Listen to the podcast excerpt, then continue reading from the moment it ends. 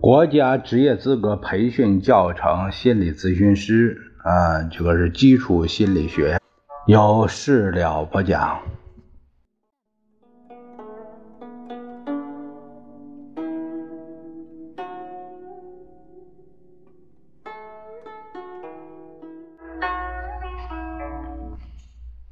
我们这一节呢，看一下第一章啊，第三单元，呃，这个呃第二个小节讲到的是巴甫洛夫发现的几个高级神经活动的基本规律。第一个是条件反射的抑制，条件反射并不是在任何情况下都会出现的。有时条件反射也会受到抑制，额外刺激的出现使条件反射停止反应，叫外抑制。例如，突然出现的强烈铃声会使正在进行的灯光条件反射停止反应。神经细胞长时间的工作或者受到强烈刺激的作用。会使条件反射受到抑制，因为神经细胞自身也会有自我保护的反应。突然的强烈的刺激会伤害神经细胞的功能，自我保护功能引起的终止条件反射叫超限抑制或保护性抑制。当已经形成的条件反射不再给予强化的时候，条件反射。也会被抑制，叫做消退抑制。例如，已经形成了对灯光的食物条件反射，如果后来灯光亮了，却不给动物食物吃，动物见到灯光就不会再流口水了。时间，你一次两次，你时间总是这样，那就不灵了。这时候就是已经形成的条件反射，它就消退了。在条件反射形成的初期，类似于条件刺激物的刺激也会引起条件反射，这叫条件反射的泛化现象。例如，对四十瓦的灯光形成条件反射以后，其他灯光八十瓦也能引起条件反射。但是如果只给条件刺激物强化，其他刺激不予强化，这样对其他刺激的反应就会逐渐消失，这叫分化抑制。第二个是扩散和集中，神经过程在大脑皮层上运动的基本形式就是扩散和集中。一个地方的神经细胞的兴奋引起其他神经细胞的兴奋。叫扩散，条件反射的泛化就是由神经过程的扩散引起的。当条件反射多次进行，通过学习训练，区别了不同的刺激，形成了分化。目标对象只对条件刺激物进行反应，这就是神经细胞兴奋过程的集中。刚学习某种技能。你像学骑自行车的时候，你会全神贯注、浑身紧张，甚至，呃，与前边有一根电线杆，你怕撞上去，可是那眼睛一直盯着这电线杆，结果真撞上了。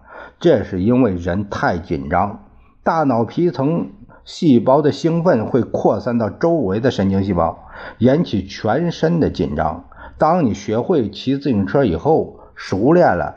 自然就不紧张了，骑车的时候就放松了。这时候大脑细胞的兴奋又集中到原发的地点，这就是神经兴奋从扩散到集中的过程。第三一个是相互诱导，兴奋和抑制两种神经过程是相互联系、相互作用的。一种神经过程的进行可以引起另一种神经过程的出现，这叫相互诱导。大脑皮层某一部位的兴奋会在它周围引起抑制过程，叫做负诱导。在一个部位发生抑制，引起它周围发生兴奋的过程，叫做正诱导。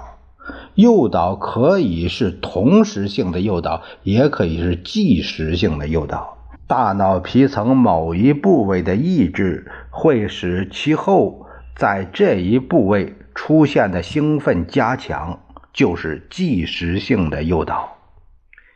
在一张绿色的纸中间放一小块灰色的纸，看一会儿之后，你会觉得灰纸上蒙着一层红色，红色是由绿色诱导出来的。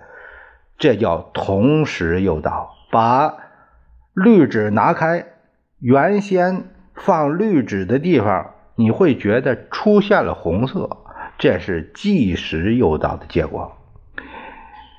下文我们会讲解颜色视觉的时候，会讲到红色和绿色是互补的颜色，所以会有绿色诱导出红色，红色。诱导出绿色的这个现象。第四一个就是动力定型。动力定型连续给动物形成几个条件反射：灯光的实物条件反射、铃声的防御条件反射。当这些条件反射都按照固定的顺序出现，多次训练以后。只要第一个条件反射的刺激灯光一亮，动物就会流口水，而且吃完食物还没听到第二个反射刺激的铃声响，就会出现第二个条件反射，就是防御性的动作反应。此后按照固定的顺序，其他反射活动也会陆续出现，刺激形成了固定的顺序，反应也跟着形成固定的顺序。只要一个条件。刺激出现，引起下一个条件反射，此后的条件反射会一个个的接连出现，这叫动力定型，简称叫定型。大脑皮层对刺激的定型系统所形成的反应定型系统叫做动力定型，简称叫定型。大脑皮层对刺激的定型系统形成的反应定型系统叫做动力定型，简称定型。巴甫洛夫认为，动力定型是人的习惯的生理基础，因为有了各种习惯，人常常不用花费多少精力就可以把很多活动维持下去。例如，我们不需要去想。早晨起床、刷牙、洗脸这一系列活动就可以顺利的进行下去，这样我们就把主要的精力用在需要用心去解决的新的任务上。巴甫洛夫还认为，动力定型的破坏会引起人的消极情绪反应。你比如说，一个人有午睡的习惯，一旦因为特殊原因没午睡，那整个下午都觉得不舒服、不愉快。呃，我们下一节会说到第三节，就是感觉知觉。呃，这一节呢就聊到这里，咱们下一节再会。